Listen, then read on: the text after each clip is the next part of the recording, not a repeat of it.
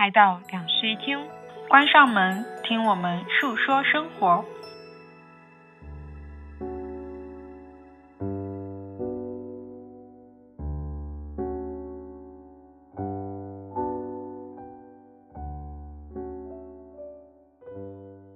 Hello，大家好，欢迎来到新一期的两室一厅，我是陈一日，我是 Sunny。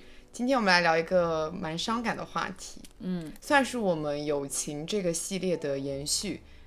上一次尾巴来做客的时候，我们不是有聊到说，嗯，友情里面存在备胎吗？然后也收到了蛮多大家类似的故事的反馈。嗯，其实，在那一期友情里面，尾巴就有提到一个例子，他就说他有个从小到大一起生活的好朋友，对但是随着大家年纪越来越大，到三十几岁了嘛，我又强调三十几岁那个梗，对不起尾巴。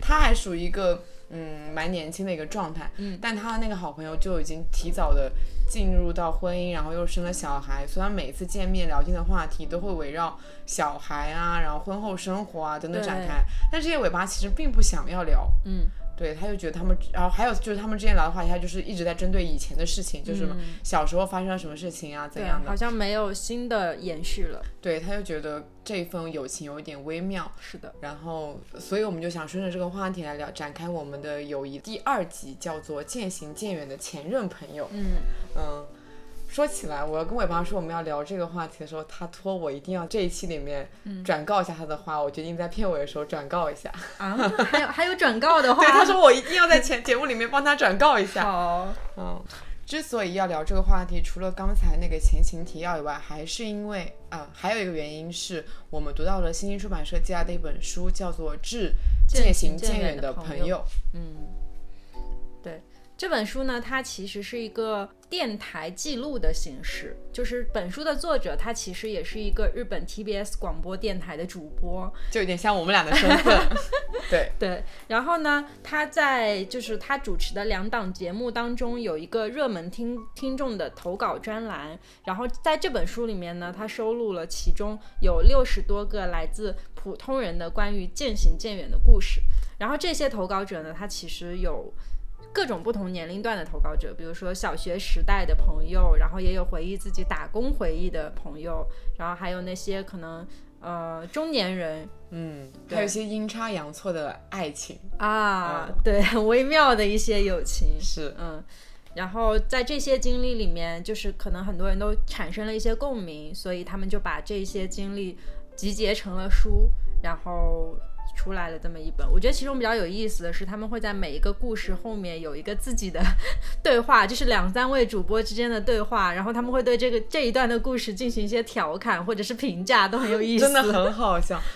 他们的评价是让我觉得整个故事会变得更加有趣的一个点评。生动是的，想就是想象了一下那个场景，就是他们每天都在那边念很多读者的来信，然后就那些故事发表一下自己的评价。我们现在聊一聊在书里面我们比较印象深刻的故事吧。好，哎，很好笑。就那一天我们看这本书，不是去那个台州的高铁上面，我们两个同时开始读这本书，然后我们俩读的进度其实也差不多。三弟就说我很像一个人形弹幕，因为我读到这个故事觉得很好笑，我就会像每个故事后面的那个宇多丸一样，对对这个故事进行点评。而且还会抓住其中的一些人进行吐槽，精准的吐槽。我就觉得自己像在看电视剧。然后他跟我说：“你能不能不要再吐槽了，能不能安静的看？”后来我就闭嘴了。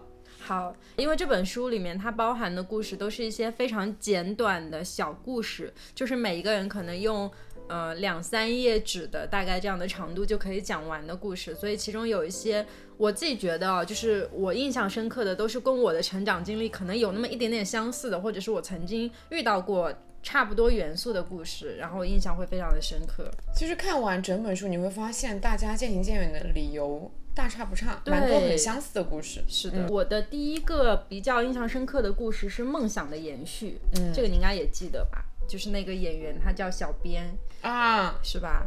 这个故事是这样子的，就是在三十多年前，这一位投稿的男子，他还是一个小剧团演舞台剧的演员，然后当时呢，他有一个朋友叫做小编，也是这个舞台剧的演员。然后当时他们在这个小小的那个剧团里面，算是一同成长，然后也一同见证了那个剧团的起起落落。但是很遗憾，就是到最后的时候，不仅是因为剧团不景气啊，与此同时是他自己也。因为这个梦想非常的不现实。如果说你坚持下去，并且赚不到钱的话，作为一个嗯即将跨入三十岁的人生里面，你就。不会走那种寻常人的路线嘛，所以他们大部分的朋友都逐渐放弃了这个梦想。但是小编他只身一人是去了美国，他在就是剧团解散的庆功宴上面做了一个惊人的决定，说我准备去美国了，作为一个演员再拼搏一把。呃，事情就直接来到了十几十几年之后的某一天，然后这个男子他就接到了一个当年剧团团长 K 打来的电话，然后跟他讲说，你有没有看最后的武士？就是你一定要看。然后他们发现这个其中跟那个汤姆克鲁斯对峙的那个警卫队长就是小编，嗯。嗯，就跟他的标题一样，叫做梦想的延续，其实还蛮感人的，就是一种尽管我们没有实现，我们还是做回了自己，呃，按照普通道路去往前走的普通人，但是好像有这么一个人把我们曾经的梦想续写下去了，嗯，对。就里面还有一个类似的故事，叫做职业出道的 H。对，他的故事就是他们在学生时代是有着共同音乐兴趣爱好的朋友团体。对，但是后面随着年纪越来越大，然后大家的对生活、对工作的选择就会逐渐变得不一样嘛。直到十几年以后，他发现他那个朋友依然在。选择音乐这条道路，并且成为了一个非常出色的音乐人。对，他在那一刻就是把他所有的专辑都买回来听，并且会去支持他的每一次演出。嗯，哇，这个故事感觉就有一种类似的异曲同工之处。是的，就是那种平行世界的自我。嗯嗯，有一点在这个现实当中，然后我就想默默的关注他，支持他。对，这种算是渐行渐远的朋友有了一个很美好的结局。对，其实你们因为各种生活的变化、工作的变化，你们走上了不一样的。道路，但其实他们在未来还是有联络的，嗯，就好像那个你刚刚讲的梦想梦想延续的那个故事，在那个小编他在多年以后不是成真正成为了一个演员嘛，他回国还是会找这些朋友们一起聚餐，找那些聚餐剧组的朋友们一起聚餐，然后像刚刚那个音乐朋友也是，对，就尽管我们中间有那么多年都没有怎么联络，可是我们依然在线下偶尔会有那么一些呃互动啊，就算是渐行渐远，还不错的一个结局，对，嗯，也有蛮伤感的。就是里面有一个印象，我印象非常深刻的故事，叫做《三人行》。嗯，它就是讲说三个好朋友，三人是不是超像我们那个友情的备胎里面那个故事？嗯，它是两男一女的一个组合，然后他们本来是关系非常好嘛。嗯，但是其中有一个男生，因为到了中学时代，可能有一点跟混混玩在一起了，然后就跟那两个人逐渐疏远了。对，然后结果多年以后呢？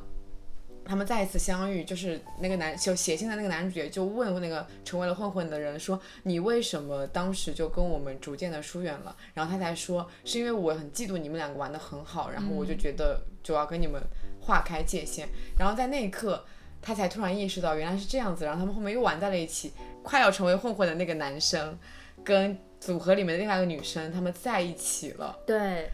但是在这里呢，故事还没有结束。这个三人行真的很诡异，就是像是一个不停的断联又不停的不停的有联络的感觉。对。然后在这个故事的结尾，那个写信的人说：“现在我们都已经步入社会，我们的关系也变成了社交软件上的点赞之交。但我还是希望有一天三个人可以再聚到一起，互相说着没有意义的屁话。最后，至高一的时候。”把节目推荐给我的前任朋友哦，我当时喜欢的不是 Y，是你，你你怎么那么爱管闲事？虽然我不打算跟你出柜，但我会一直把你当做最好的朋友。对，啊，就是非常的微妙。嗯，是的，就是会有这种差一点，就是因为不想要跟你太亲密，以至于我们后面后来变得越来渐行渐远。对，你没有办法说出口这份爱意，然后你也没有办法一直保持一个很。很纯洁的友情的关系，就至少在嗯，对，至少就是在心里面会有一点疙瘩，特别是呃主动去爱的那个人，我觉得嗯疏远是很正常的。就是有蛮多成为渐行渐远的朋友的原因，就是因为两个人之间的友谊，其中有一方他的友情有那么一点变质了，对，啊，暧昧出现了，或者说是僭越了，对。是的，嗯但其实这时候你就如果说是你你喜欢了对方，你说出口了，嗯，对方可能也会有那么一点不太想要跟你做朋友，这就是很多人不愿意表白的原因嘛，就觉得我可能表白了，我们连朋友都做不成。是的，嗯，你是这种人吗？我是，我不是。而且我曾经有过这么一段，啊我等一下会讲到。哦，嗯，好，那你还有什么印象比较深刻的故事吗？我还有一个很好笑的故事，叫做相约在正骨医院，就是那天我在车上唯一一个笑出声了的故事，而且那我笑点还蛮低的，我全本书都一直在笑。我本人在现实当中有碰到过相同的事情。他这个他这个故事非常非常的短，嗯就是很简单，就是他四十五岁了，是一个身体各个零部件都开始出问题的年龄。然后呢，他的腰间传来一阵剧痛之后，就去了医院嘛。结果在医院里面碰到了一个多年未见的老朋友，他们两个用同样的姿势慢慢的挪动到了医院，并且遇上了，然后呃并排躺在了相邻的两张治疗床上。开始聊起了过往的事情，然后对话当中还时不时夹杂着一些啊好疼。一些嗯，但我我其实我那我那个没有这么离谱，我是当时在大学的时候有一个也是同在大学里面的朋友，但是当时是大一的时候关系还不错，然后后来不知道为什么就慢慢不太联系了，可能是因为不是一个专业吧，然后也就不怎么在。结果大四的时候在学校附近的医院里面遇到了，然后呃看的是什么呢？腰椎间盘突出。我感觉这是我们录播课以来 桑姐笑的最大声的一次。真的很离谱。那时候，我现在想起来还觉得很离谱。而且那个女孩子后来一直跟我有联络，就是我们断断续续的会分享一些关于颈椎养生的知识给对方。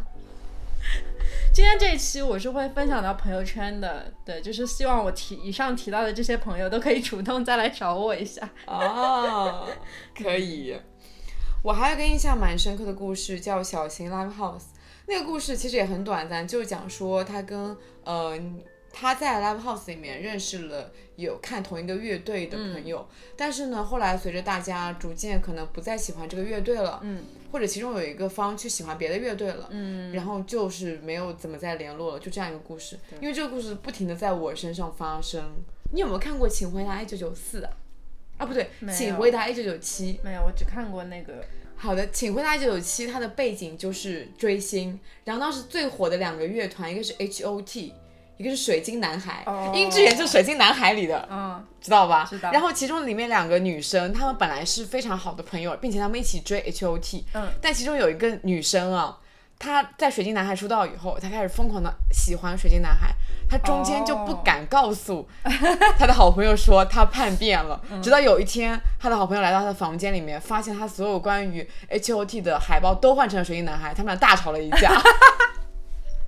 深感被背叛。对，但他们后来还是就是彼此追着自己喜欢的星，成为着好朋友。哦，然后里面有个爽点，就是殷志源不是水水晶男孩里面的嘛，然后在那个剧里面，殷志源扮演了那个喜欢水晶男孩的女孩的男朋友。哦，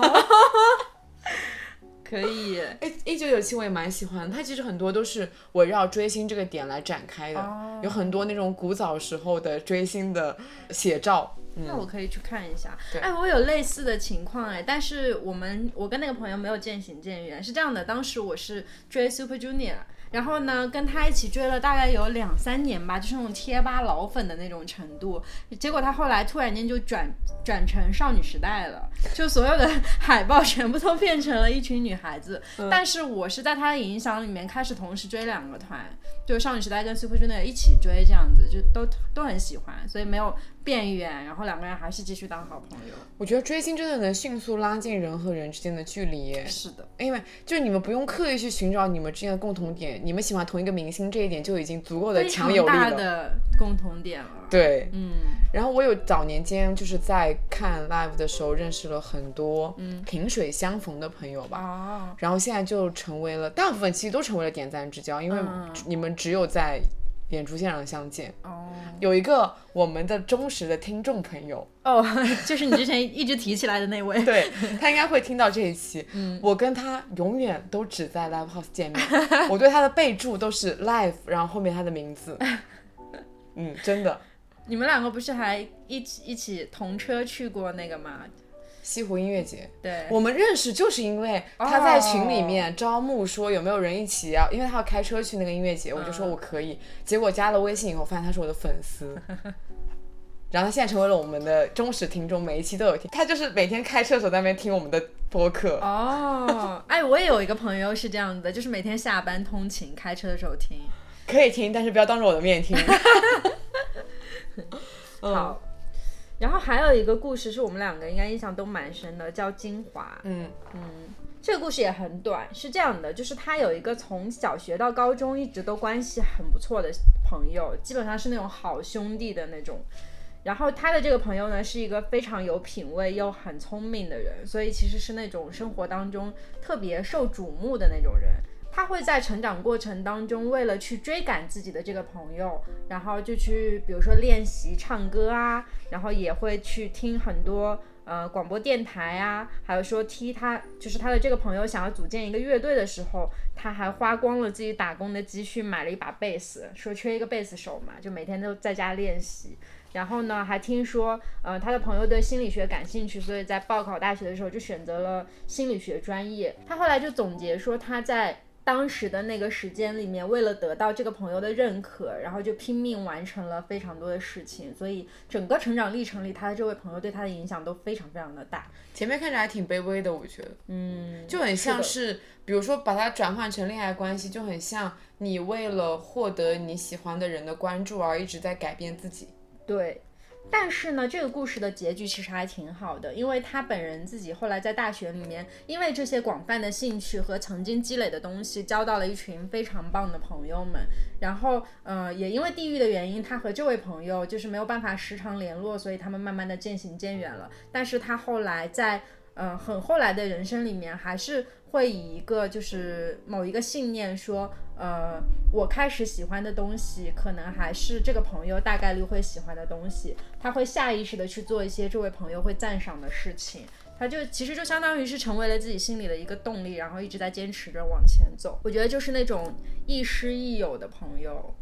嗯，你这让我想到了有一段话，他其实也是用恋爱关系在做比喻嘛。嗯，恋爱最好的纪念品不是那些你赠给我的。手表或者项链，嗯，也不是那些甜美的短信或者种种合影，嗯，恋爱最宝贵的纪念品是你留在我身上的，如同江河留给地貌的这些你对我造成的改变。嗯，我们会因为就是崇拜一个人、喜欢一个人而去不自觉的去做一些正向的改变。对。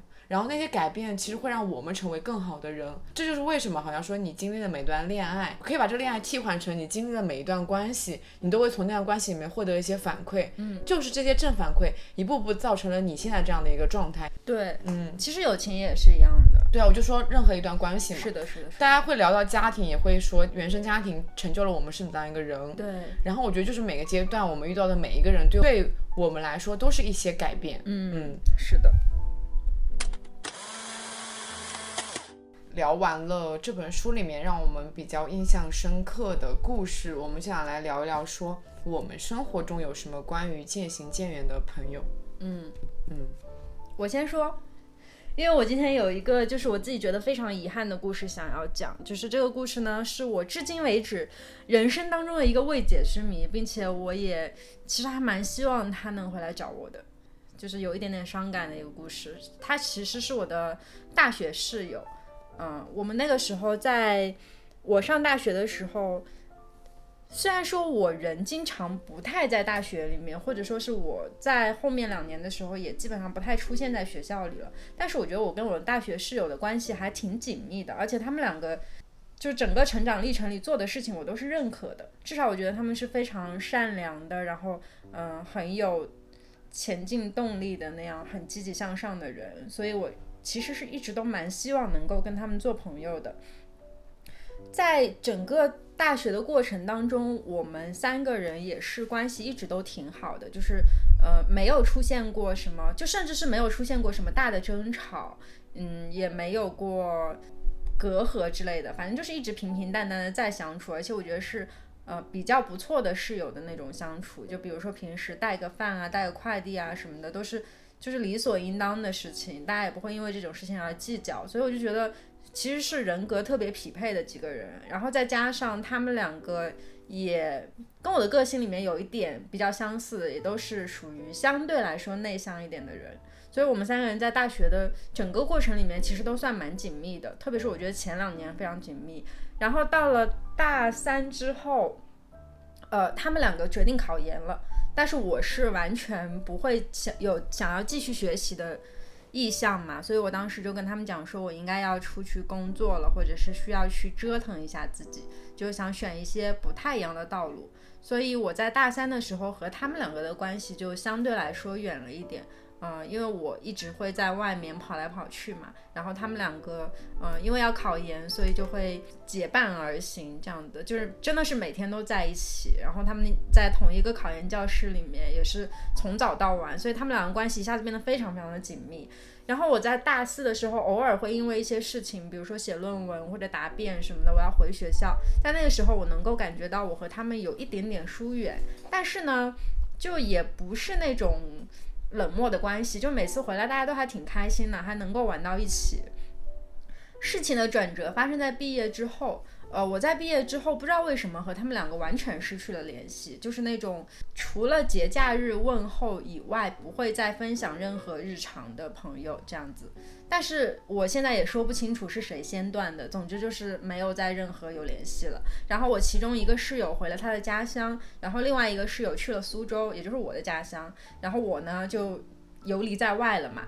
嗯，在一九年底的时候，我有一趟回苏州的时候，跟我那个在苏州的室友两个人重新碰面了，然后我们两个约了一块吃了一顿饭。这个时候突然间聊起了，就是为什么另外一位室友，嗯，离我们远去了，就是到现在为止我都不知道他为什么跟我们走远了。然后这件事情的那个具体的那个节点发生在什么什么时候呢？就是。我们宿舍每年在九月，应该是十几号的时候，忘记了是大一开学的那一天，会作为一个纪念日。然后我们在之后的每一次开学的那个九月十几号都会去聚一下。然后呢，在毕业之后的九月十几号里面，我和现在正在联系的那位苏州的室友，我们每年都会在我们的宿舍群里面发一个纪念日快乐。但是从毕业以后，那个女孩子就没有再回过我们的消息了。就只有我们两个人在群里面会说，啊，又一年了什么之类的，会感慨这件事情。然后我们呃，在一九年见面的时候聊起了他，呃，就发现我们两个都完全不知道他的近况，然后也好像就失去了他的消息。但是呢，那个女孩子的朋友圈是在正常更新的，就是你还是能够看到她一些日常，只是她好像不再跟我们讲话了。可是具体的原因，就是我到现在也不清楚是为什么。哦，嗯，然后我就觉得还挺遗憾的，但是这个故事在我听来是一个非常正常的走向，哎，其实是正常的，没有任何矛盾点啊，因为他到了一个新的圈子，他跟你们不再有共同话题了，也就不会再跟你们有联络了，并且你们应该都是蛮内向、蛮社恐，不会去主动联络的人，就好像你在这几年里面，你有主动去给他私私发过一个消息吗？呃。原来是有的，就是只是说在群里面发现他完全没有任何回应之后，我们也不会发了。如果说你私发给他消息，他会正常的回应你是？很冷漠，很冷漠吗？对。哦，嗯，在我看来，他应该只是到了自己的一个新的圈子，嗯，他会有新的身边的人，他可能对于维系友情这件事情是精力有限的，对他只能维系身边的这个百分之十的。朋友，嗯，他没有办法再去照顾到更远的对，可能是吧。因为我后来再去回想的时候，我觉得其实地域原因也会有关系。就是因为如果我的那另外一位室友他没有到苏州工作的话，可能我们两个也是见不上的。首先，我觉得在整个故事里面，你跟我描述，至少我从你的描述里面，我能听出来，嗯，整个大学里面你们只是志趣比较一致。但你们其实并没有说非常非常的成为了很亲密的朋友，是的，你们只是在一个空间里面，所以你们的关系比较亲密。因为像你刚才描述的种种，也是我跟我大学室友之间的关系。但我很明确的知道，我跟他们并不是一个类型的人。嗯，说类型这个词有点有点奇怪嘛，就是我能明确感觉到我们未来的关系不会非常的亲密，对，不太一样。对，所以当时我就觉得我们的关系就是。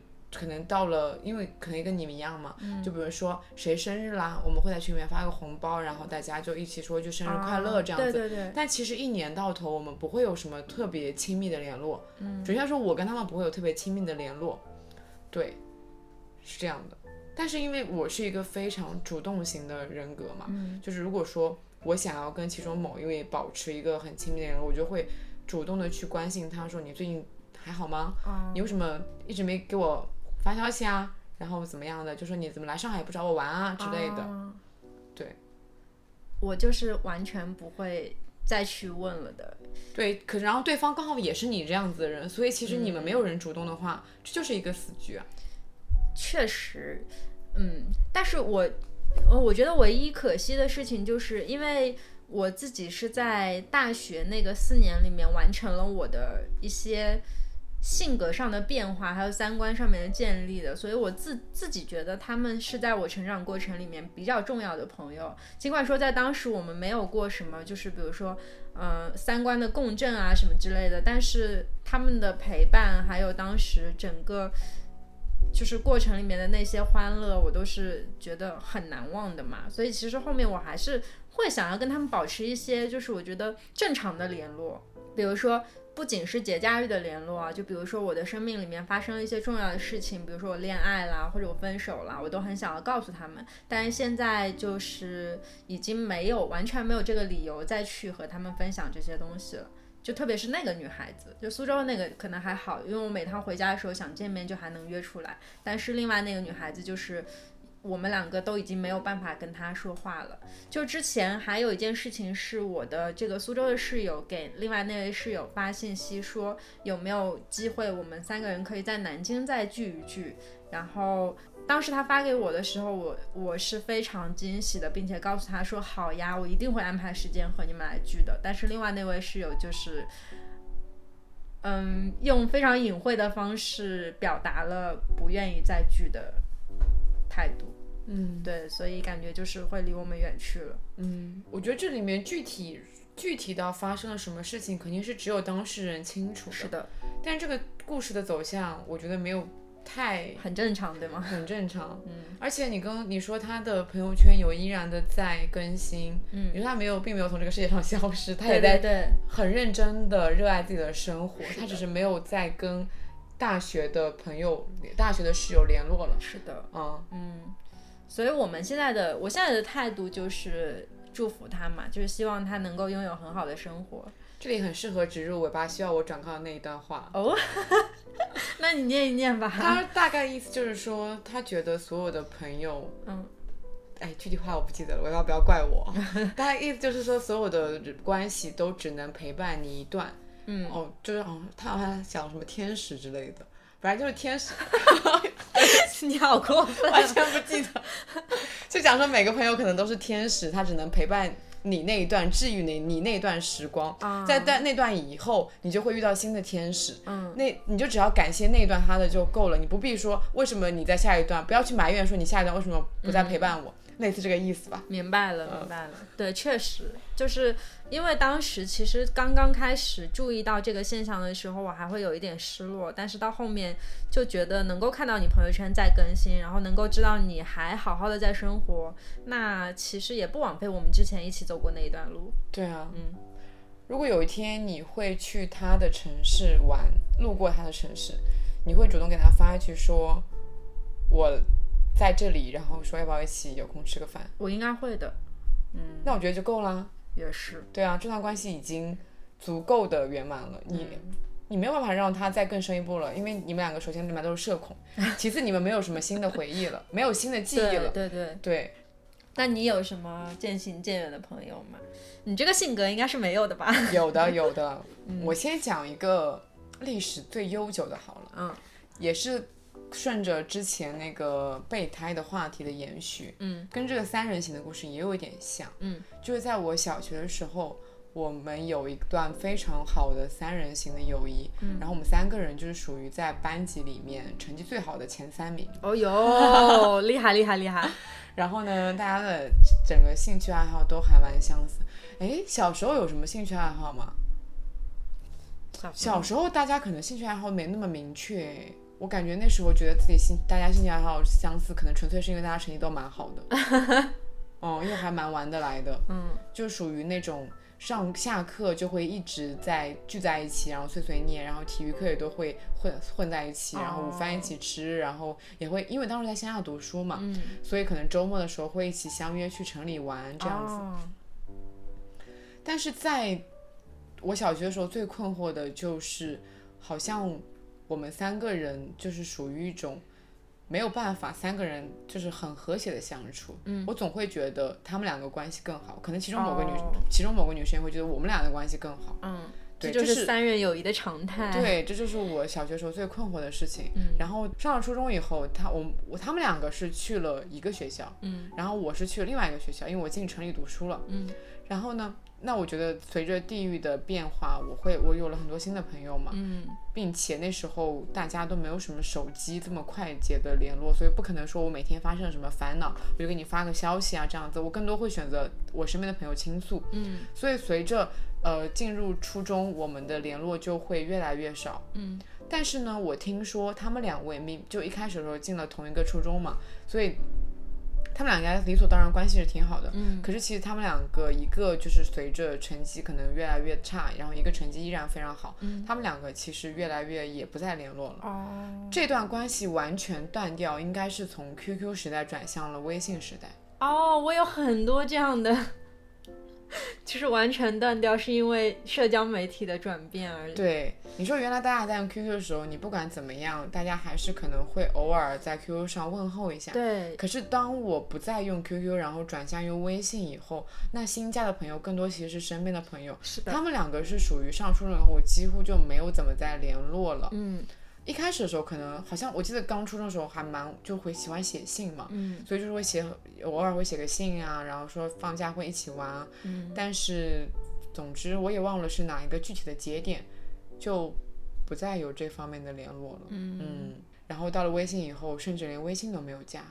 其中有一个朋友到了高中以后，因为我们又成为了同一所高中的同学，就成绩比较好的那个嘛，嗯然后所以就又加回了微信。可是那时候中间已经隔了三年时间了，嗯大家已经不会再有多么深入的聊天了，就只是在学校的楼道里面见个面、打个招呼这样子的关系。嗯然后我们现在虽然有微信，但是可能一年到头都不会聊一句话。是，嗯，然后另外一个呃，就是没有加上微信，因为没有进入我们那个高中的朋友，就是完全没有任何的联络。哦，我觉得我们可能下次联络，就是如果说某一天突然举行什么小学小学同学会，啊对对对，可能就会恢复联络。我现在完全不知道他任何的近况了，已经。这样故事让我有一点遗憾的是，因为小时候他其实经常来我们家玩，我奶奶会记得经常来我们家的朋友嘛，哦，然后就是奶奶在每次跟我两个人聊天的时候，就会突然问起说，哎，那个以前跟你关系很好、很好、很好的那个谁，他怎么不来家里面玩了？哦，对，那时候就是会突然觉得，哦，原来我们的友谊已经是过去式了。嗯但这是没有办法的，就是它已经不可逆了。嗯嗯我有过一个就是初中时代的最好的朋友，当时其实也是属于那种上课下课都黏在一起，然后体育课吃饭什么的都会在一起的一个朋友。嗯也是因为 QQ 转向微信的问题，然后我们中间大概断联了有四五年吧，就是整个大学时代。然后后来在大学毕业之后，机缘巧合又加到了微信，但是也不再联系了。对我应该有很多 QQ 的好友，并没有转向到微信来。对，刚才提到写信这件事情，让我又突然想到了一个渐行渐远的朋友的故事。嗯，是因为我们小学五年级的时候，我们班主任好像是语文课本上面有一个活动，就是交一个笔友吧，那个活动。然后那时候可能刚好是写信、写明信片这件事情正流行的时候嘛，嗯他就帮我们联络了重庆的一个嗯同样年级的一个班的同学，嗯。他就给到了一个那个班同学里的同学的名字，然后让我们从里面去选，说你想要写信给谁，就相当于是交换嘛。嗯。当时我就选了其中的某一位同学给他写信，然后我也收到了来自那个班的同学给我的信。嗯就是在这样子一个来回的过程中，你就会固定的筛选出来那个固定的笔友。嗯，我跟那个笔友应该写了起码几十封信，哇，我们甚至应该写到了中学为止。那些哦信我现在还留着。嗯可是好像后来突然，我不知道那个契机是什么？可能是某封信突然寄丢了，嗯，也可能是他就是我们的生活里面发生了一些别的节点，我们不再写信这件事情。比如说，可能最近考试很忙，我就可能很长时间没有给你写信，然后就后来就想说我不再写信了。反正就突然发生这么样一件事情，以至于我们后来就再也没有写过信了。嗯，我有很多，不是这个是比较固定的笔友，然后还有那种贴吧时代认识的，也是一开始会频繁的给彼此写信。嗯写信其实是一件还蛮微妙的事情，因为你写下的是你当时的心情，嗯可是当你朋友读到的时候，他已经可能是半个月以后，对，然后他半个月以后再给你回馈，就是他这个过程很慢很绵长，嗯可是那个信里面的你就能感觉到那种真情实感。对，啊，所以我的家里面有几百封就是朋友寄来的信，现在就已经几乎不写信了。对，我会给身边的人，比如说，让我们寄呃明信片，对，寄明信片是我现在依然保持着的一个传统。嗯现在我写信的场所可能就是场合，我现在写信的场合就比如说，呃，朋友的生日，我就会想要给他写一封信，或者说是可能朋友要跟他告别了，就给他写一哦封信这样子。对，嗯，哦，我的场合也是，我通常是如果朋友要出国什么的，就是我上一次写信还是因为一个朋友要去澳洲定居了，然后我给他写了一封信。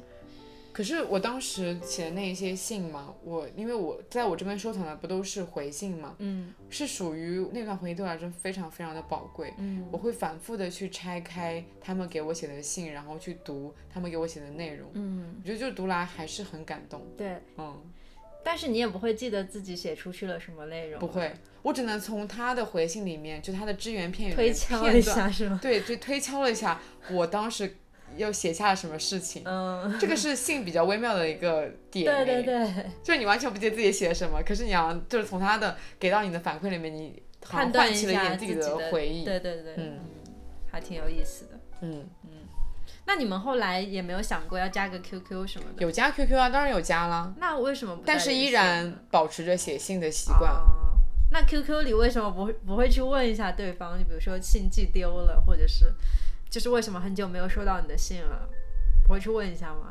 我已经忘了，太久远了。哦，嗯，人和人的关系就是突然的断掉吧，蛮多的。我想到了那本书里面有一句话说的是，这就是前任朋友的精髓，没有什么结局，也没有什么然后。对，嗯，好像很多都是突然之间就产生变化了。你是不记得那个转折点？它不像一个悬疑故事，就是有个非常绝妙的转折点在那里，它就是渐行渐远，这个词就是缓慢的发生了。是的，嗯，啊，可是如果你是主动去选择断掉一段关系的话，你会记得那个转折点。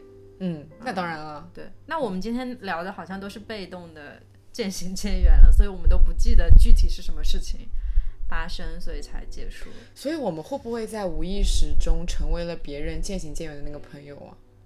就我们无意识的去做出了那个行为，可是在别人看来好像我们突就是一个然就跟断裂的信号。嗯，嗯，我觉得会有这种。但我们自己也没有意识到这件事情。你还有什么印象深刻的？我还有一段就是刚才我们有提到的这个，嗯，朋友之间的感情产生了一点变质的这个行为。啊，对对对，我那段是在大学刚进去的时候，我就认识了一群挺有意思的朋友，他们都是属于那种很外向、很开朗的朋友，然后会带着我一起玩儿那种。因为他们的外向和开朗，然后我整个人在里面就显得非常的快乐。就是我以为显得格格不入呢。没有 就是就是我可以我我可以完全不讲话，整个人就只在那里快乐，然后由他们来引领我，所以我会觉得非常的舒服。我很喜欢在这种就是呃大家会顾及到我，但是我又不用讲太多话的场合，其实就是你们艺人的场合。就要说我呀，懂了懂了，在夸我，在夸我。对，就是这种场合，我会觉得非常的舒服。然后，嗯，在这一群场合里面，我认识了一群整个大学期间联系都非常紧密的朋友。朋友然后，其中有一个男生，他是在呃大学初的时候就是有女朋友的，所以我跟他的关系基本上都是保持在一个。就是正常的异性朋友的关系，也不会过分亲密，也不会去聊一些私人的事情，但是偶尔会和就是其他的朋友们一起出来吃个饭什么的。但是由于我跟他专业比较相近，然后当时还在同一个部门里面，所以可能玩的就比其他人要稍微好一点。后来在临近大学毕业的时候，嗯、机缘巧合吧，我们两个一起打游戏，语音通话的时候，我听到说他跟他的女朋友分手了，谈了四年的女朋友分手了。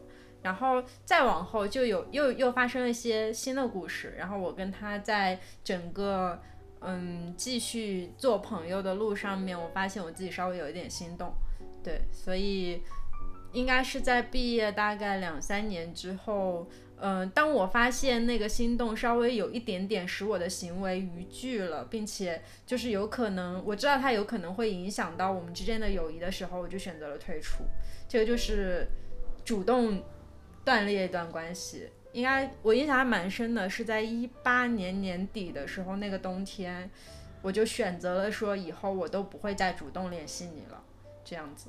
哦，嗯，那你这个跟表白了也没什么差别嘛？反正对于我来说，就是就是我觉得我选择退一步的原因是我希望我们还能够就是在节日，比如说互相问候一下，就是不至于说退到那种完全陌生人的地步嘛。为什么当时不选择表白啊？你居然对他心动的话，因为他不喜欢我啊，哦，我很明确的知道他不喜欢我。原来如此。是的，因为我和他认识，在当时的情况下已经认识有六七年了，所以他喜欢一个人是什么样子，我完全是非常清楚的。然后我也很清楚他对我什么样的感情，就是朋友之间的感情。对，所以我不会再往前一步了。可是还蛮可惜的诶，就是因为那一点心动，你们成为了不温不火的友情。你们如果说没有因为你那点心动的话，你们会成为更好的朋友吗？可能还是维持之前的朋友吧，因为毕竟是异性的关系嘛，所以我觉得再亲密也不会紧密到哪里去。但是我不否认，就是在当时的那个两年，他应该是我身边最了解我的异性朋友。对我身边有蛮多异性朋友的，嗯，他们应该都不会喜欢我，我很明确这一点，所以才可以放心大胆的做对对对好朋友。嗯，那我现在身边关系比较亲密的，就是可以说是跟女性朋友相提并论的异性朋友，都是就是姐妹，啊，大家明白的，嗯，嗯。因为跟姐妹相处真的很轻松很愉快。对，是的。但是，假如说我的其中某一个关系很好的异性朋友，嗯，有一天突然跟我表白了，嗯，我会很坦诚的跟他说我不喜欢你，我但我还想依然跟你做好朋友，这样会有一点自私吗？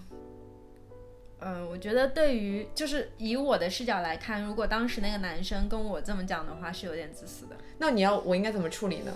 呃，我觉得就是我拒绝以后，我们连朋友都不要做了吗？不是连朋友都不要做，我觉得就是有一种默契在，就是一种成年人之间分别的默契。我比较希望这段关系是处于一个就是慢慢降火的这样子降下来，它不会说突然之间就断裂了，但是。嗯，我们可能彼此心照不宣吧，就是觉得已经陪同对方度过了这一段时间，并且也了解到，我觉得我心动，他一定是能感觉得出来的，因为我做了一些有一点点愉悦的行为，对吧？那既然能够感觉出来了，这个时候就应该有这么一个默契，去慢慢的把我们的这段关系推远。所以在友情里面，一旦出现了一点变质，这个友情就没有办法再像原来那样子了，是吗？我觉得是的，而且我觉得它是个不可逆的反应。是的，而且我觉得就是我刚才说的那种默契，就是我最希望的是在友情里面能够拥有一种不深究的默契，就是我们彼此都不再去考究当时的那个情感究竟是什么，但是我们知道，嗯、对方可能只能到这儿了，并且珍惜后面的每一段路程就可以啦。嗯嗯，那我讲一个我至今不知道为什么的渐行渐远的朋友。哦，是你跟我说过的那个，我跟你说过，哦，嗯，他是一个乐手，刚认识的时候，大家算是以朋友的身份相处嘛。可能如果他来我的城市，或者我去他的城市，嗯，我们会约着一起喝个咖啡，吃个饭什么的。嗯当时应该我们都彼此有恋人，所以我觉得没有任何的逾矩。嗯，平时也不怎么问候，哦，可能他有什么演出了，我会问候一句这样子，或者说他来上海了，我们约起就是一起这样子讨论一下，或者我平时看到什么。在他那个城市新开的咖啡店，我会分享给他，因为我们除了音乐以外，还有别的共同的爱好嘛。但是有一天，我试图给他发消息的时候，就是没有任何的，甚至前面我们还在就是聊天。嗯，有一天我给他发消息的时候，我突然发现自己被删了。哦，嗯，然后也没有任何前因后果，没有任何前因后果。嗯，然然后去问了我们的另外一个共同好友，嗯，他跟我说，他就是说不方便说原因。我是我甚至觉得他可能并不知道原因，他应该并不知道原因，他就跟我说不要在意了这件事情。可怎么可能不在意啊？对就是啊，也不是说我们聊有没有多亲密，我们其实本来真的只是普通朋友而已。对，只是我作为普通朋友突然被删，我心里面肯定是不爽的。是的呀，嗯就很想要知道一下这个原因。对啊，可是我也不会没有没有无从去问了这个原因，除非某一天我们再一次在现场相见，我当着他当事人的面，揪着他的领子问说：“你为什么要把我删了？现在给我加回来。我觉得以我的视角来看，这段故事最有可能发生的情节，可能是他交了一个女朋友，然后”他本来就有女朋友啊，啊，本来就有女朋友，那也有可能是，就是说女朋友有一天突然觉得不合适，所以他需要都删掉。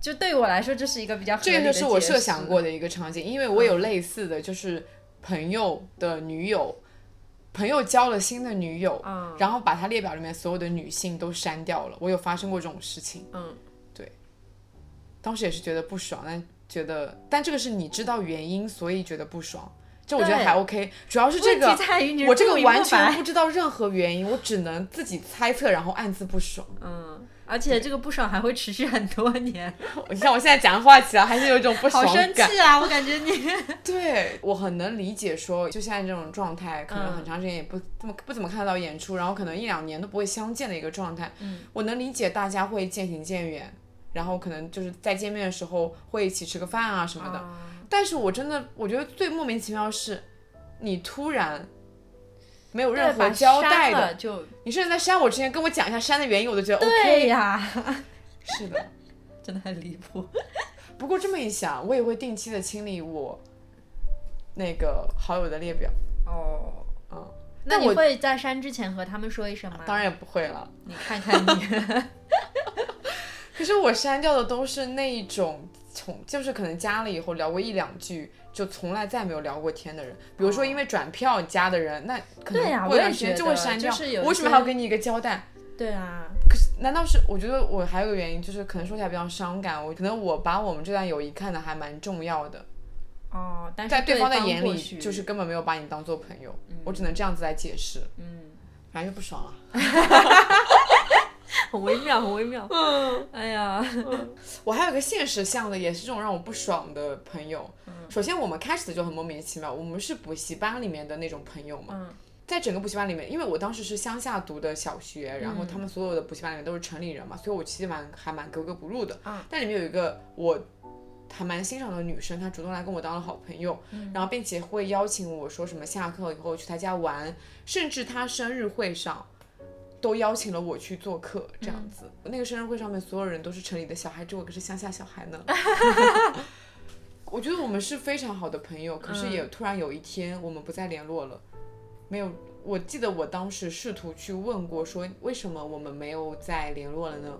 我没有得到回答。嗯，嗯，所以这件事情我也记得很多年，哦，就是开始的很热烈，结束的也非常的突然。哦，我甚至去追问了，也没有得到任何的回复。确实，我觉得这个会更耿耿耿于怀一点。对啊，而且你是那种会追问的人，我是完全不会追问的人。我就是希望，如果我注重这段关系的话，我会很主动、很主动的去啊追问，对对对，我会试图说我们能不能恢复一点关系。确实，所以我生活中其实蛮少有渐行渐远的朋友的。嗯印象深刻的就是上面讲到的这一些。嗯。嗯啊，我还有一些是这样子的，就是我在大概一九年以后吧，我就不怎么使用朋友圈了，因为在当时朋友圈这件事情使我产生了一点点焦虑，就是在那个之前，我有过很长一段时间是，呃，就是觉得。我需要维系的那些朋友，我需要定期的去看他们的朋友圈，并且在下面发表一些评论来维系我们之间的关系。但是这也太像那种公公事公办了吧？没有说公事公办，就是我那时候觉得就是我维系朋友的一种方式，就是，呃，我觉得应该去这么做。对，我后来想法就是因为觉得很累，然后与此同时自己也不怎么爱发朋友圈了。我从一九年开始，就一年可能就发个三四条、四五条，就非常的少。然后。嗯，就不再说再去给别人的朋友圈点赞，就甚至不会去刷朋友圈了。我现在刷朋友圈这个举动都非常的少，所以我就完全不了解有一些人的生活状态，然后也不会再去跟他们互动。但是就从那以后，我发现自己失去了一些，就是曾经我通过朋友圈有在维系的友谊。我发现我们私底下也不会再联系了。还好诶，这种友谊如果能失去的话，也没有太多遗憾吧。本来就只是点赞之交而已。对，其实也是，嗯，可能会少一点点他们生活的参与感吧，我不知道，但是我就是自己会有这种感觉。但是我觉得这些朋友是我现在就是如果路过他们的城市，还是会把他们叫出来吃顿饭的。这就够了。大部分的友谊其实都只停留在那个层面，很少有真正走进你生活圈子的亲密的朋友。确实，而且人的精力也没有办法去维系太多太多的友情。对。像我已经维系的够多了，你真的 很牛。对，而且我觉得我随着我身边的有一些好朋友，慢慢的也是步入下一个人生阶段之后，我也好像逐渐会跟他们断了联系。我想到一件事情，就是我初一的时候的第一个同桌，我们当时是三个人一起做的，嗯，然后是在两个女生里面，其中有一个男生，这样子的一个很奇怪的做法。确实，嗯，然后呢？三个人。对，三个人一起坐。为什么会这样子？我不知道，当时我们的班里面都是三个人一排，三个人一排。啊。然后就是要么是两个女生里面插一个男生，要么是两个男生里面插一个女生。好离谱。嗯。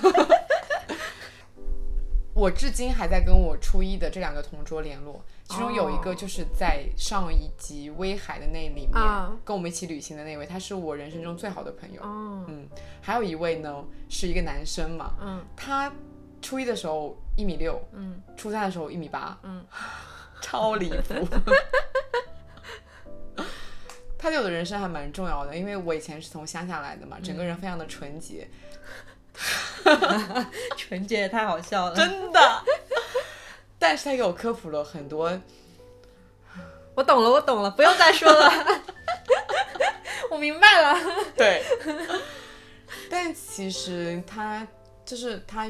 大概去年还前年结婚了，嗯，然后聊起来说，结婚了嘛，就说为什么没有邀请我和那个嗯方仔，是那个朋友，嗯，他说因为中间一直没有怎么联络，然后突然来邀请你们参加婚礼，很像在要份子钱，然后就觉得还是不要这样做了。我也有朋友跟我说过一样的话。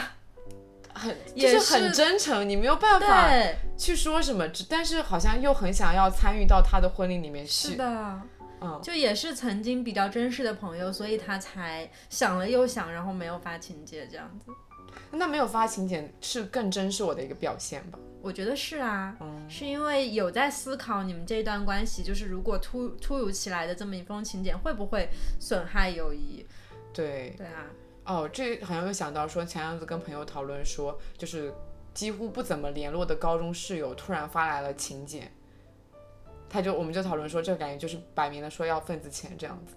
对，会给人一种这种感觉。所以的确，我的那个朋友那个同桌他这样处理，让我觉得有被一点点，虽然就是你没有邀请我，还是有点难过。但你这样子说，我就觉得好像有被宽慰的。然后还有一个点是，我不是有一个公众号，从大一时候开始创的那个公众号嘛。其实我我觉得我因为我的更新频率太低了，所以其实没有什么人记得我的公众号。嗯，但是我前两天发发一条朋友圈的时候，他突然在那条朋友圈底下问我说：“你的那个公众号怎么没有再更新了？”包括哦，我也有这种经历。包括就是中间嗯有段时间说我我我更新频率很低，可能几乎是年更，然后他会偶尔来突然看了我上一篇文章，然后给我的文章一个赞赏这样子。然后还有就是那天他突然找我聊天，说他说他突然意识到我们从初一认识到现在已经快十四五年了。我说对啊，很久吧？对，他说对，很久。我们就是一种不咸不淡的关系。可是我感觉我们如果说再见面，好像也不会有多么的陌生。对的，嗯，我跟你讲，我之前有过一个就是。蛮亦师亦友的一个朋友，是当时在我的工作当中给予我很大帮助的一个姐姐。呃，我觉得她对于我来说，在工作里面就特别像老师的一个人。然后当时我在离开那家公司之后，就不再跟她联络了嘛。但是她会不定期的去看我的公众号。然后中间不是停更了足足两年之后，突然间冒了个泡，又发了文章嘛。她真的是在就十分钟之内，立刻在下面给我留了一长段话，说桑尼，我有点想你。然后我发现你的公众号很久很久没有更新了，你的朋友圈好像也很久没有更新了，最近还好吗？就是发了一段这样问候的话，我那时候就觉得，哇，好窝心，嗯，而且我觉得我现在跟那个姐姐如果再见面的话，应该还能够继续维系我们之前在公司里那样的友谊，嗯。其实我们讲了这么多的关于渐行渐远的例子，不管是书里面的还是我们自己个人的，就会发现大部分渐行渐远的原因都大差不差。对，要么就是因为地域。比如说像我从乡下到城里面去读书，或者说我换了个城市，就像哦不对，像你那样子换了个城市生活，对，或者你到处漂泊不定，你这样子是非常难维系友谊的，因为很多人维系友谊的方式就是在线下见面。对，嗯，确实，我们只想把那些情绪、那些生活里发生的琐事分享给面对面的朋友，嗯，就不是很擅长在网络上去阐述很多事情。对，对。而且我觉得，随着人长大之后，慢慢的大家都会有自己的亲密关系嘛。然后拥有了伴侣之后，可能更多的话会讲给自己的伴侣听。比如说，就有很多朋友在结婚之后，会和自己的朋友慢慢就是淡去那么热络的联系。嗯，所以总有个人会把你固定的那个位置取代掉。嗯，还有就是你们本来认识的原因，是因为某一个兴趣爱好，比如说像追星。或者比如说像音乐或者看电影、演戏等等，可能你们聚集在了一起。对。但是后来呃，随着不同的选择，然后你们就会有不一样的人生道路。嗯。然后这段友情也会渐行渐远。还有就是刚刚讲到的一些什么误会啦、友情的变质啦，让这段关系也渐行渐远。嗯。其实，在书里面，我印象比较深刻的是我自己个人没有怎么经历过的一种渐行渐远的表现，不知道你有没有？你就会发现很多写信的人，嗯，他都是对那个朋友抱着一种很仰慕的心态。很多故事都是这样子的，就是说，呃，就是之所以写信，是因为我对这段关系非常的耿耿于怀，我一直很难忘。我觉得我在这段关系有一些意难忘的感觉。哦。但是有这种心态的人，往往是更在乎这段友谊的人。然后那个更在乎这段友谊的人，其实往往都在仰望对方。嗯，你有没有发现？可是我本人是没有过这，对我也不太有这种关系，因为在我的观念里面，友情是一种比较平等的地位，对，我们应该彼此是一个相互作用力，嗯，对。但是在书里面，你就能感觉到很多关系，他们从一开始就是不平等的。比如说，你觉得对方非常的优秀，你就不停的在追赶对方。或者说他是人群里面非常有吸引力的一个人，然后他主动的来给了你一个信号，你就成为了他朋友。可是他因为太有吸引力，他不止你这一个朋友，你就会慢慢的感到你们在渐行渐远。所以就是你们一开始的时候，你们的关系，你们就是不平等的，就导致你的落差感会越来越大。说到这个，我有一个我从大一开始就很欣赏的学姐，但是那个学姐就是因为我太欣赏她了，并且她的，嗯。他的朋友圈，包括他的微博，我到现在都还是就是偶尔会点进去看看这样子嘛。就是因为我太欣赏他了，所以没有跟他成为很好的朋友，哎，就只是认识的关系。因为我觉得和他做朋友有一点僭越，就是我自己心里面会有一种那种仰慕，所以我没有跟他很亲密。然后是在毕业之后跟这个学姐有了一些联系，并且一起出去旅行过，但是现在还是保持了不咸不淡的关系。所以，所谓的友情里面也会有那种我觉得自己配不上你的那种情绪在，会有，我觉得肯定会有的。嗯嗯，但我就是选择没有把这种友情发展成亲密的友情了。那我挺自命不凡的，我在友情里面没有产生过那种我觉得自己配不上你哦的情绪。嗯嗯。那么面对这些渐行渐远的朋友，其实，在书里面也会给到一些。建议，嗯。嗯，我印象蛮深刻的，他有讲说，有一篇故事里面，那篇故事叫《时间胶囊》，然后宇多丸他就评价说，现在这个时代，我们很容易在社交媒体上面看到前任朋友的消息，甚至还可以联络上他们，对于老朋友的那种复杂感情是否会因此而淡化很多吗？其实他这个情况讲的就是我们大部分的曾经可能亲密过、陪伴过的一段时间的朋友，现在成为了点赞之交，我们还是能刷到他的消息，嗯，但我们会因此而觉得这个情感很复杂吗？他说，但话说回来，就算看到那个人的消息，也不一定要去联络，哦，因为好像也不知道该说些什么，所以那种感觉大概不会因为社交软件的产生而改变吧。这大概就是前任朋友的特别之处。从某种意义上来说，前任朋友比前任男女朋友更让人有距离感。对，而且它是一种心照不宣的距离感。对，嗯，嗯，但我觉得如果两个人都能够拥有这种默契的话，其实这样的状态反而是最好的状态。对，嗯，他还有讲说，因为很多随着那种地域，随着比如说你小学、初中、高中，你会有不一样的圈子，嗯，然后随着这些地域圈子的变化，你就会有产生很多的 前任的朋友，对，嗯嗯。然后它里面有一段话我印象蛮深，他就说每个人都是从毫无计划的穿着衣服跳进河里的阶段毕业，然后变成大人，却在梦里继续编织想要和他们一起创造的未来。嗯。嗯，可是这段故事就已经在那个阶段结束了。嗯，不要再去想说更有新的故事了怎样的，对，听起来很残酷，但这就是真实的事情。嗯，我在呃后来有去回想起自己一些曾经渐行渐远的朋友，然后在这个过程当中会试图去用一些理念安慰自己嘛，然后这个时候我就去寻求别的朋友的帮助。在那个时候，我有一个朋友跟我讲说，嗯，你有没有发现，就是当你去谈及那些你曾经喜欢过，并且他们后来离开的朋友，你都会不自觉地提到说当时你自己的状态。所以其实你不一定是喜欢那位朋友，你有可能是喜欢那段生活的自己。嗯，所以当我们在怀念这些朋友的时候，我们可能，嗯，就是更把重心放在当时的那一段就是舒适的，然后处在那段关系里面非常舒服，正在闪着光的自己，你就不会觉得有那么遗憾，因为回过头来发现自己也通过那个关系成为了还不错的人。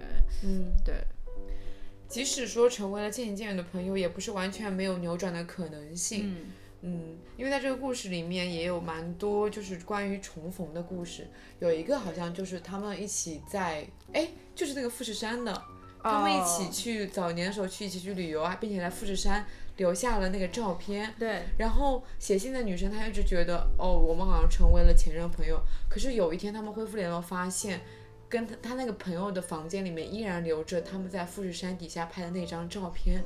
他那时候就觉得，哇，好开心啊！原来这么多年我们还彼此挂念着。对，嗯，所以其实如果我主动一点的话，或许还是能得到一些扭转的，是吗嗯，？OK，然后还有很多因为一些歌等就。嗯，里面有故事，就是讲说他认识一个朋友，但那个朋友总是在迟到，总是没有履行他的承诺，嗯于是他就渐渐的对这段友谊产生了一些疲惫。但是过了几年以后，那个女生突然的来联络他说要不要来参加他的婚礼，还怎么的？嗯然后就是他觉得非常的气愤，为什么你还有资格来？就感觉跟我很亲密，明明你没有，你完全没有意识到自己的错误。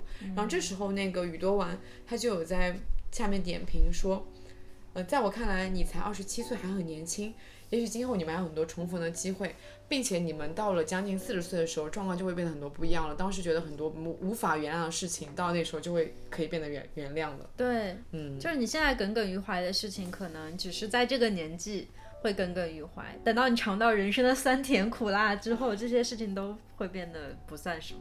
对啊，所以我觉得其实，在面对那些渐行渐远的故事的时候，我们要抱着一种比较平和的心态吧。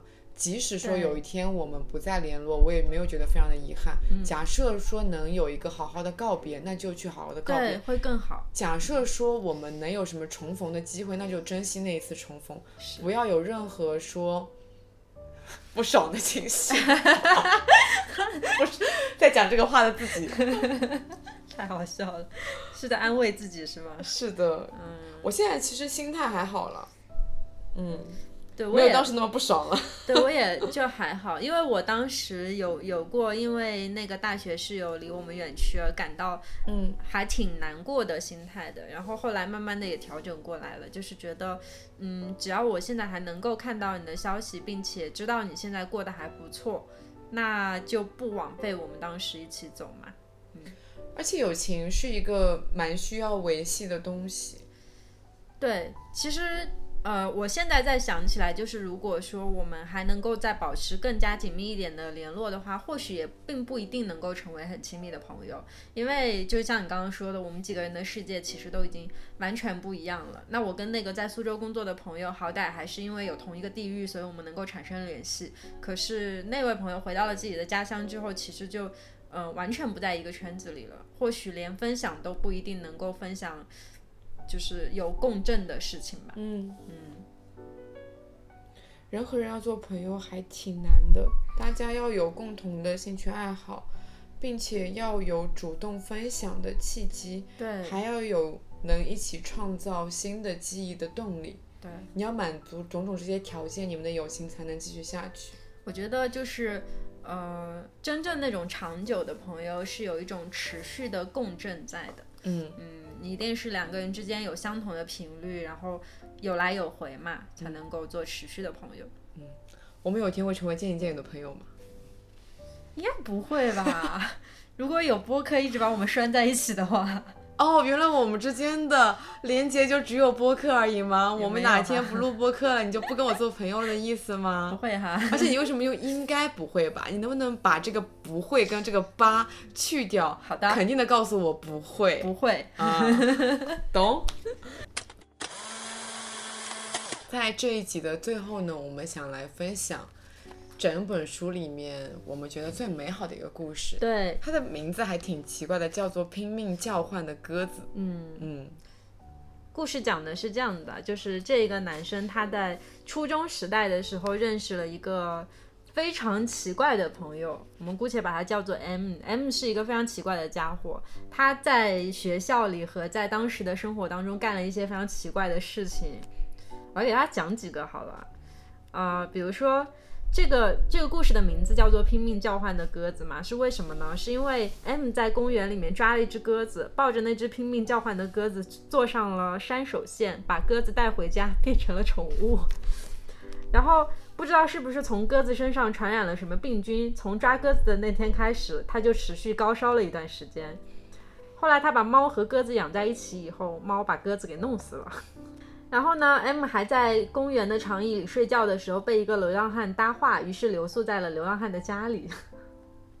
但这些都不重要。嗯，嗯，就是这些只是让这个友谊非常印象深刻的点。对，就总的来年以后都说呢，念念不忘。对对对的，总的来说，他就是一个非常有人格魅力的家伙。嗯然后在大学毕业之后，M 利用曾经积累下的人脉，就是他在路途上面遇到所有人都很喜欢他这个技能，呃，变成了一个漫画编辑，进入了一家出版社。但是呢，这个好像也已经是五年前的事情了，就是这个作者本人也并不知道他现在在干嘛，在哪里，因为他从来不在社交平台上面发布自己任何的行踪。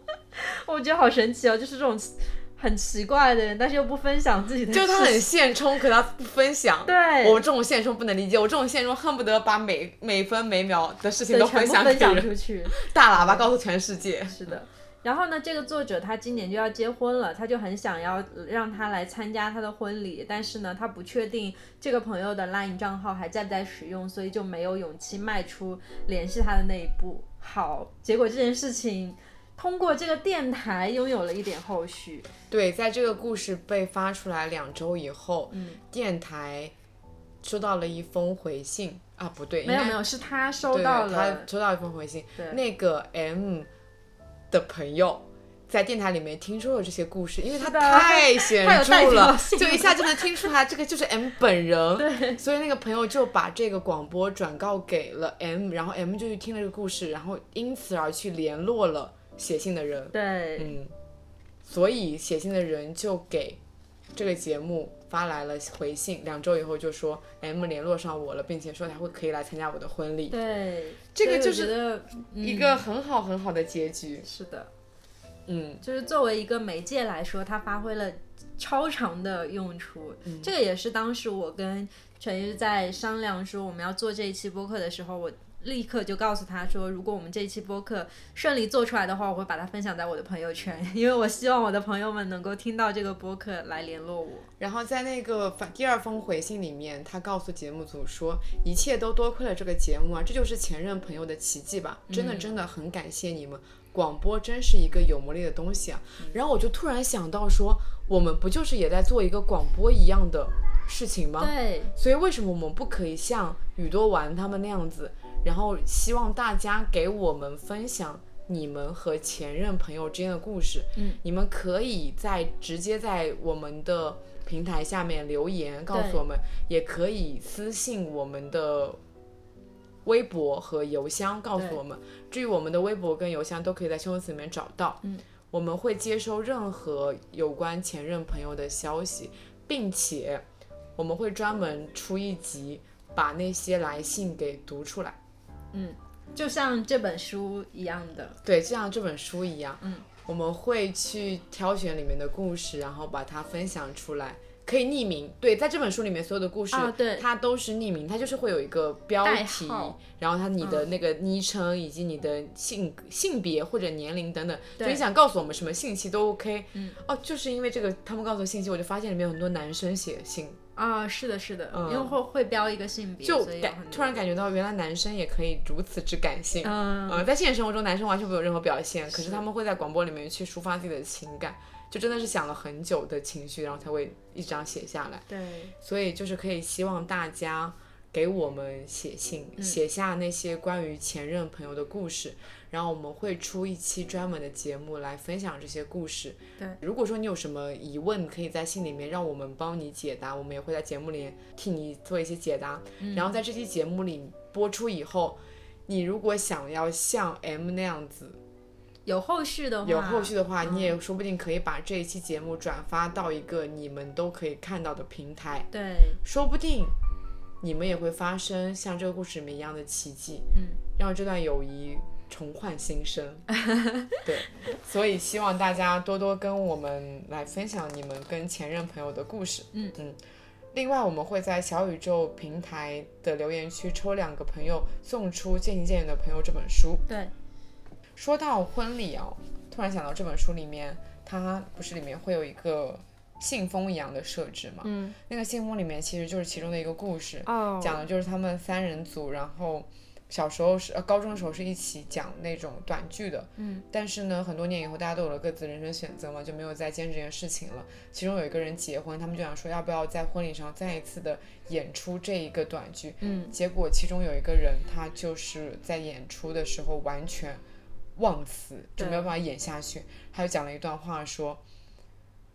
我没有办法像你们这样子，在这么多年以后还在坚持做这件事情，然后就很气愤，然后就分享这样的故事。我突然想到了当时讲过的短剧开始的那个里面的场景，哦很相似。嗯嗯，好，那我们这一期节目差不多就到这儿。嗯嗯，好，期待大家的留言。对，嗯是留言也可以，微博私信也可以，给我们在邮箱里面写信也可以。对，大家会不会想给我们写实体的手写信啊？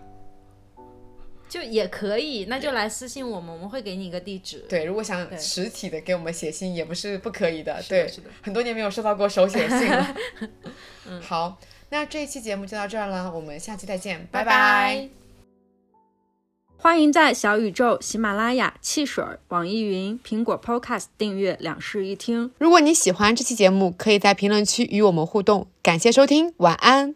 嘿，我的伙伴，你可以走得更缓慢，背上你的吉他，头戴白色花瓣，难过的全都抛开，我来和你作伴。Rolling on